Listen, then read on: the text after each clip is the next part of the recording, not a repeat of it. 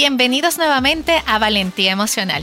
Soy Rosemary Hernández Malavé, psicóloga, creadora del coaching migratorio emocional y escritora del libro La Valentía de Migrar. En las redes, Instagram, TikTok y YouTube me encuentras como arroba minutos de bienestar.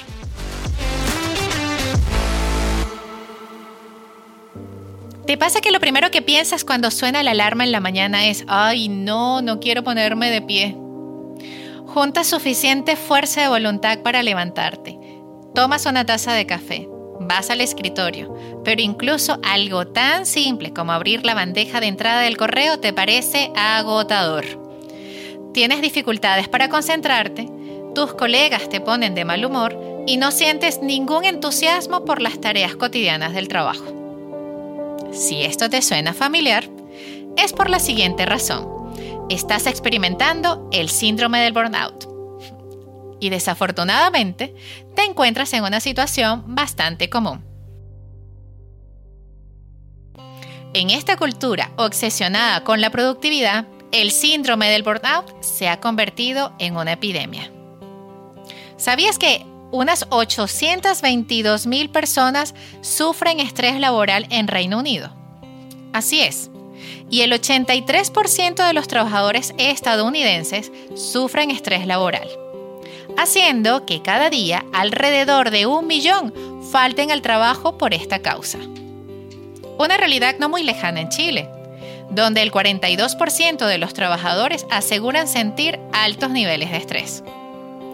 Un estudio elaborado por la Escuela de Psicología de la Universidad Adolfo Ibáñez, junto a la consultora Visión Humana de Chile, indicó que el 48% manifestó haber experimentado problemas de salud mental de carácter más severo, tales como depresión, trastornos adaptativos, angustia y ansiedad, los cuales impactan directamente en la vida laboral y donde incluso se reporta que un 46% sigue trabajando pese a esa condición.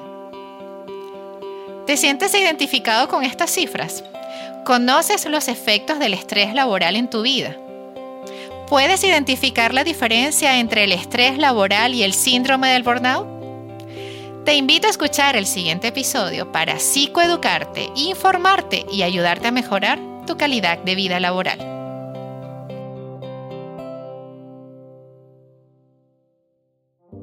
Vivimos en un mundo condicionado por un ritmo vertiginoso en el que los individuos que no son capaces de adaptarse y responder de forma rápida a estos cambios experimentan sensaciones de angustia, agotamiento emocional y trastornos en los ritmos de la alimentación, la actividad física y el descanso. Estas dolencias físicas y psíquicas se conocen como estrés y cuando está relacionado al área laboral, síndrome de agotamiento profesional más conocido como burnout. El estrés, el burnout y la ansiedad cada vez son más frecuentes entre las personas que nos rodean. La máquina de la aceleración y la urgencia pasa factura al ser humano. Correr más de lo que se debe, así como querer hacer más cosas de las que se pueden, son factores causantes en gran parte de estas dolencias. Vivimos en una sociedad en la que se impone la rapidez, la impaciencia y la ambición, y en la que todo tiene que estar disponible al momento. Por ejemplo, la gente se sorprende si no respondes al celular o se enerva cuando no aparece rápidamente una página en Internet. Siempre queremos más y nunca es suficiente. Afortunadamente el ser humano tiene la capacidad de afrontar e incluso habituarse a circunstancias adversas. Sin embargo, cuando se siente superado por las circunstancias, se origina un desborde que deriva en trastornos orgánicos y psicológicos. Estrés o burnout. Hay muchas definiciones de estrés y de burnout, síndrome de estar quemado laboralmente. Pero aunque son conceptos que pueden tener similitudes, no son exactamente lo mismo.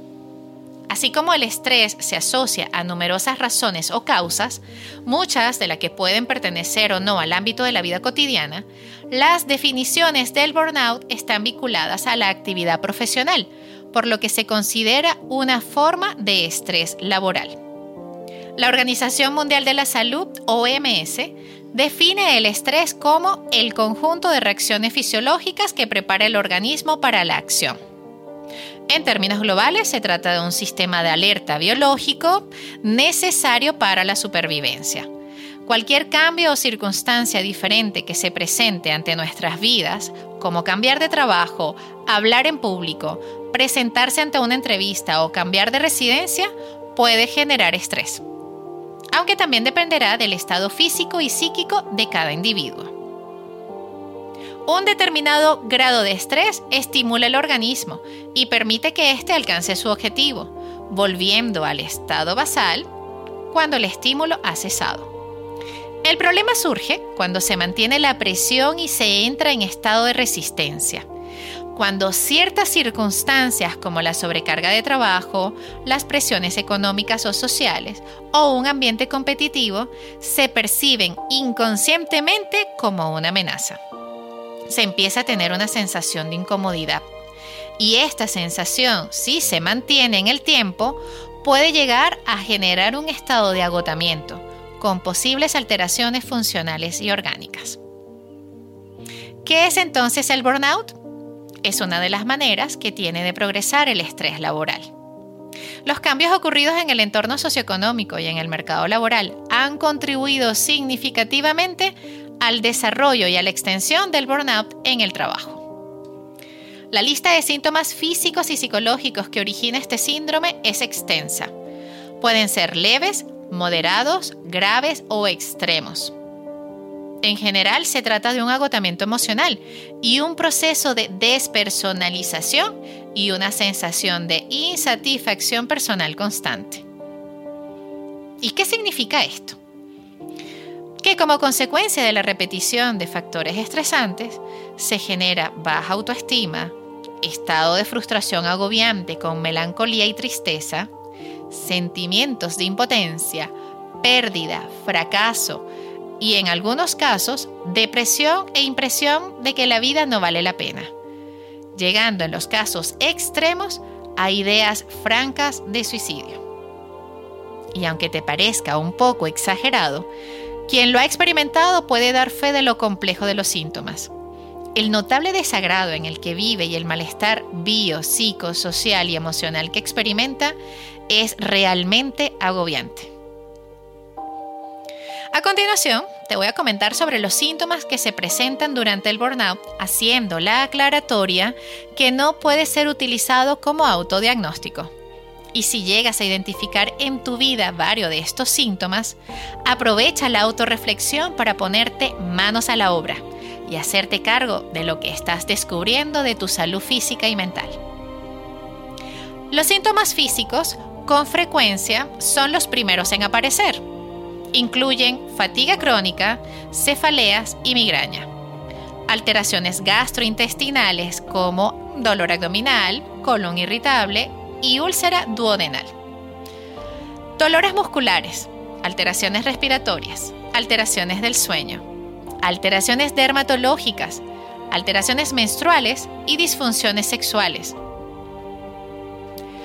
Dentro de las alteraciones en la conducta, se destacan una irregular conducta alimentaria y el abuso de drogas, fármacos y alcohol. Las conductas violentas suelen ser muy frecuentes, como la irritabilidad, la actitud defensiva, el cinismo, la apatía, el ausentismo laboral, el abuso en el café, en el tabaco, relaciones interpersonales distantes y frías, tono de voz elevado, llanto inespecífico, dificultad de concentración, disminución del contacto con el público, clientes o pacientes, incremento de los conflictos con los compañeros, disminución de la calidad en el servicio prestado, cambios bruscos de humor, aislamiento y enfado frecuente. ¿Y cómo lo vemos a nivel emocional? Como ansiedad, depresión, irritabilidad, falta de motivación, dificultades de concentración, distanciamiento emocional, impaciencia, desorientación, sentimientos de soledad y vacío y sentimientos de omnipresencia. Los factores que más se han estudiado como la variable que interviene en el desarrollo del síndrome del burnout son las características del puesto y el ambiente de trabajo. Y es que la mayor causa de estrés es un ambiente de trabajo tenso, obvio, ¿cierto? Ocurre cuando el modelo laboral es muy autoritario y no hay oportunidad de intervenir en las decisiones. La atmósfera se tensa y comienza la hostilidad entre el grupo de trabajadores. Según los expertos, el sentimiento de equipo es indispensable para evitar el síndrome del burnout. ¿Has tenido turnos laborales y horarios de trabajo que son extenuantes? Este también es otro de los factores que influyen en el desarrollo del síndrome del burnout. Las influencias son biológicas y emocionales debido a que ocurre un cambio en los ritmos cardíacos, en el ciclo del sueño-vigilia, en los patrones de temperatura corporal y en el ritmo de la producción de la adrenalina. ¿Has tenido sensación de inestabilidad en tu lugar de trabajo? Pues esto también es un factor importante.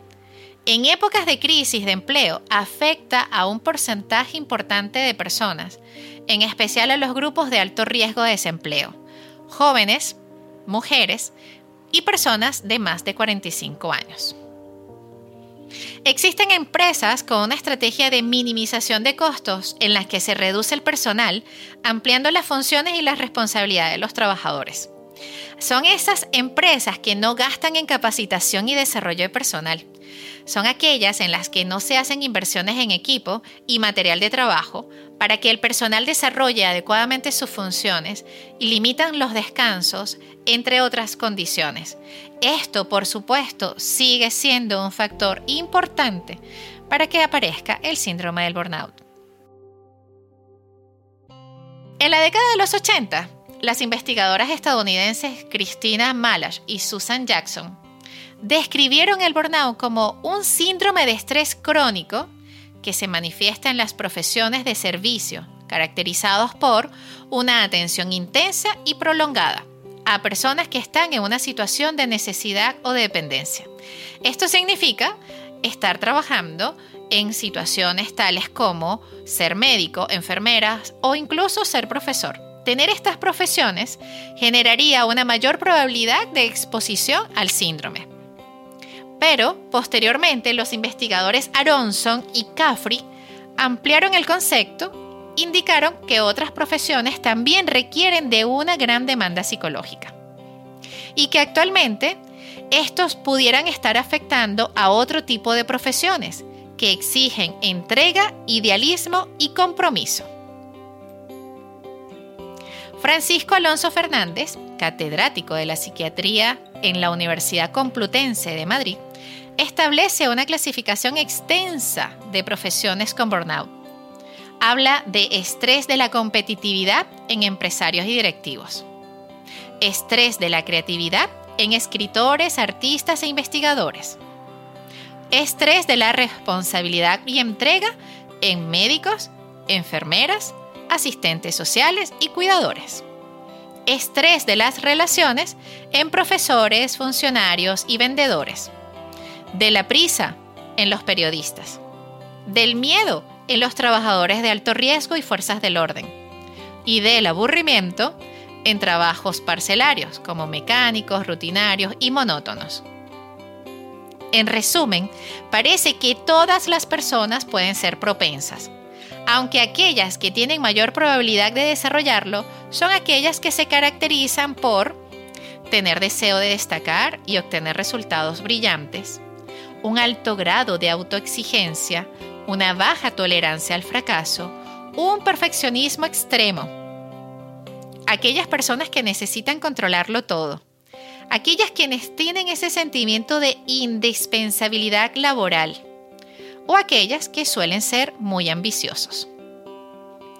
Todo esto se acentúa si la persona presenta dificultades para pedir ayuda, cuando no comparte las ideas, cuando no sabe trabajar en equipo, cuando no es capaz de compartir sus preocupaciones o miedos sobre su vida laboral con su pareja, amiga o familia, cuando no descansa lo suficiente, cuando no encuentra otro empleo y siente que no tiene otra opción, o cuando tiene problemas familiares, económicos o incluso de salud.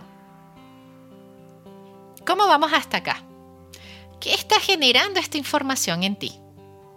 Te recuerdo, lo importante de establecer la diferencia entre el informarte y autodiagnosticarte es que esta información que comparto contigo te permite aprender de diferentes temas, conocer lo que ocurre, saber que hay solución y sobre todo llamarte a la acción, para que te hagas cargo de lo que te corresponde, porque ese siempre será mi objetivo a través de este espacio.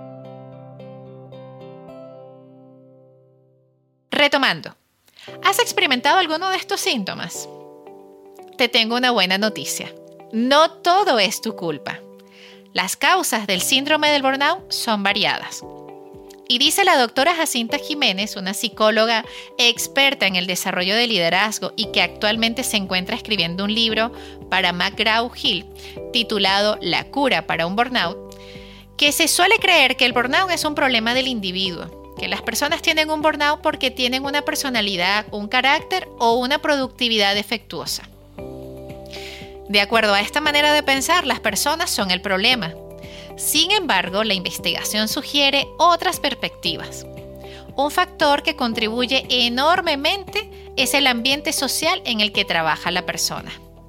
Así como oyes, tú no tienes nada que ver con el problema de raíz. El burnout sucede y es real. Sin embargo, tú tienes el poder de arreglar la situación. A continuación te voy a compartir cinco maneras de lidiar con los síntomas del burnout. Un consejo que suelen dar las personas que nos rodean es tómate unas vacaciones.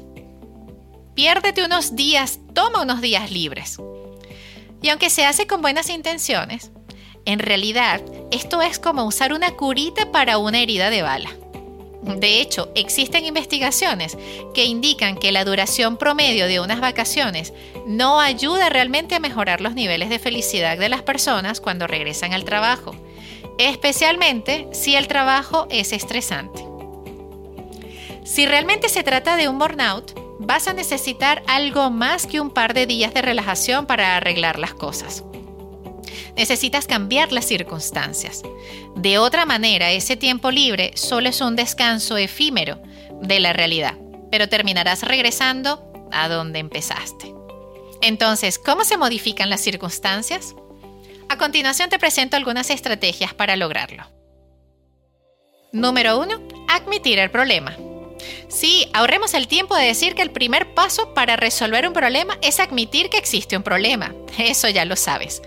Pero cuando se trata de la vida laboral, tendemos a evitar las etiquetas y preferimos cargar con muchos problemas en vez de enfrentarlos.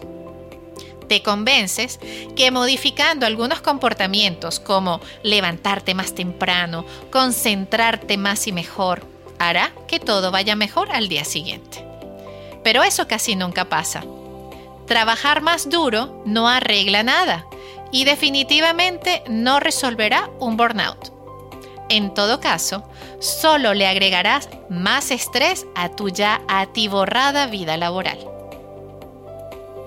Arreglar este problema va a requerir cambios en tu actitud, en tu carga de trabajo y en tus hábitos. Reconocer que tienes que hacer cambios es el primer paso y el más importante para superar un burnout. Cada quien lo hace a su manera. Una opción es llevar un diario del problema y anotar lo que te gustaría ajustar en respuesta a ese problema. O tal vez prefieras platicarlo, conversarlo, hablarlo con un amigo mientras te tomas un café. No tengas miedo de intentar cosas nuevas y diferentes para averiguar lo que te funciona. Número 2. Aprende a alejar tu mente del trabajo. Se supone que sales a las 6 del trabajo, pero ¿realmente dejas de pensar en el trabajo o solo cambias de ambiente? No estás en la oficina físicamente, pero la conectividad constante con la que gozamos hoy en día dificulta bastante poder distanciarse del trabajo. Se ha reportado que el 81% de los empleados en Estados Unidos revisan el correo del trabajo fuera del horario laboral. Y un estudio de la empresa Gallup encontró que muchos empleados trabajan mucho más de 40 horas semanales. Con razón estás agotado. El mundo laboral parece una rueda de hámster infinita, de puros pendientes y obligaciones casi sin descanso. En vez de tomarte unas vacaciones cortas, lo mejor es aprender a desconectarte del trabajo. Cuando se acaba la jornada laboral, debes hacer un cierre.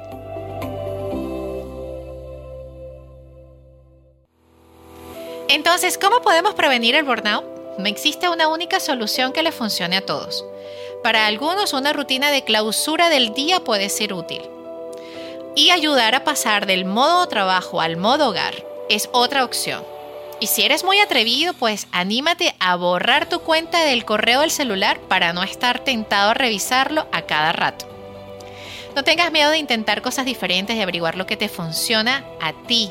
Probablemente te tome un poco de tiempo acostumbrarte, pero tu cerebro te agradecerá por ese tiempo de descanso. Número 3. Sincérate. A veces no son ni la actitud ni los hábitos los que tienen que cambiar a veces es simplemente la carga de trabajo. El Instituto Americano del Estrés reporta que la carga de trabajo es la causa número uno del estrés laboral. Querer abarcar demasiado solo perpetúa el estrés laboral y hasta el burnout, a menos que reduzcas tu lista de pendientes a una cantidad razonable para ti. Claro que no siempre podrás eliminar pendientes de la lista sin preguntar, especialmente si es un trabajo en equipo. Tendrás que agendar una reunión para comunicarte de manera honesta que te sientes abrumado por el trabajo y que le agradeces su comprensión a tu supervisor o a quien debas hacerle mención para que desde su guía pueda permitirte ajustar la carga de trabajo.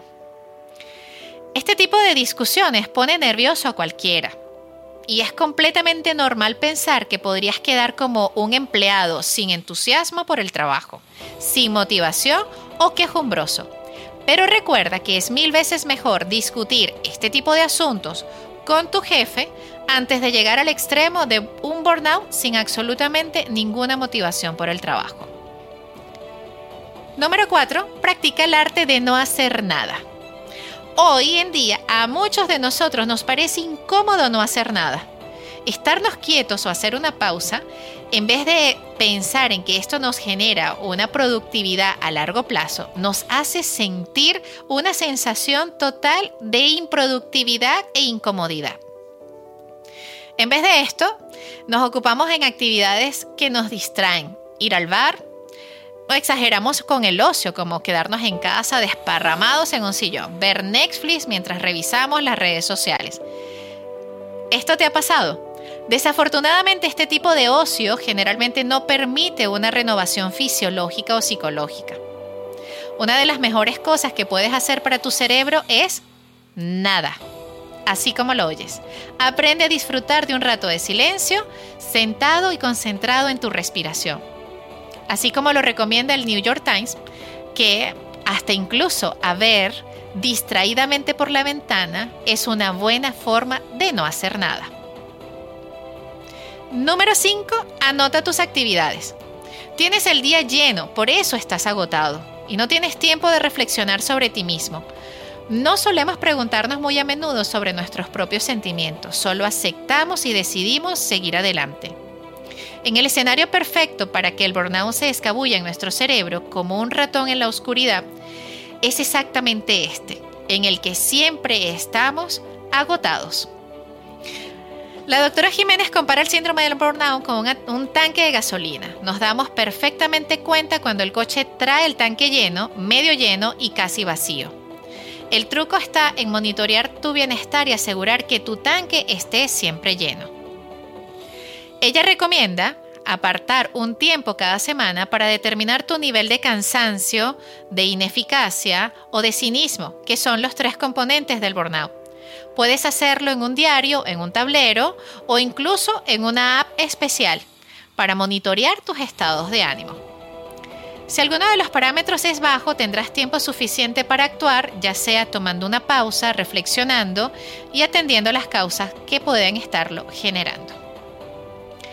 Algunas de las medidas preventivas, porque ojalá en este momento te estés dando cuenta de lo que está sucediendo, y como siempre lo mejor es prevenir o detectar a tiempo que dejar que avance son las siguientes. pide ayuda, ten una alimentación equilibrada, realiza actividades de ocio, reduce el consumo de alcohol y café, practica ejercicio diariamente, duerme bien. Organiza tu tiempo libre, mantén una red de amigos y familiares, realiza pausas saludables y en especial, ten tiempo libre. Refuerza tu autoestima, cómprate algo que necesites, ve al cine, come sin culpa. Las nuevas tendencias, lejos de predicar la hiperactividad y la búsqueda del éxito rápido, defienden la calma y la lentitud. Correr tanto no es sinónimo de hacer muchas cosas, ni mucho menos hacerlas bien. Como dice Mark Black, a veces lo más productivo que puedes hacer es relajarte. Gracias por acompañarme y por llegar hasta acá. Deseo que recuerdes que puedes hacer cualquier cosa, pero no todo a la vez. Nos escuchamos en un próximo episodio.